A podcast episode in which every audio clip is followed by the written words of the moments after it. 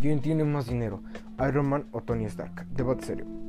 Antes de que vengan los expertos en anime a decir que son las mismas personas, se equivocan. Hay pruebas irrefutables como fotos y películas donde ellos dos comprueban que son diferentes personas. De este lado tenemos a Tony Stark, filántropo, playboy y fuckboy. Su habilidad especial es que su papá es el equivalente a Elon Musk. Entonces, casi casi este bro nació con dinero en el pañal. Por otro lado, tenemos a Iron Man, un skin de Fortnite y un Vengador. Es tan poderoso que, que Ozzy Osbourne le escribió una canción, pero sigue siendo un robot y los robots no tienen cuenta en el banco. Así que por obvias razones, Tony Stark tiene más dinero.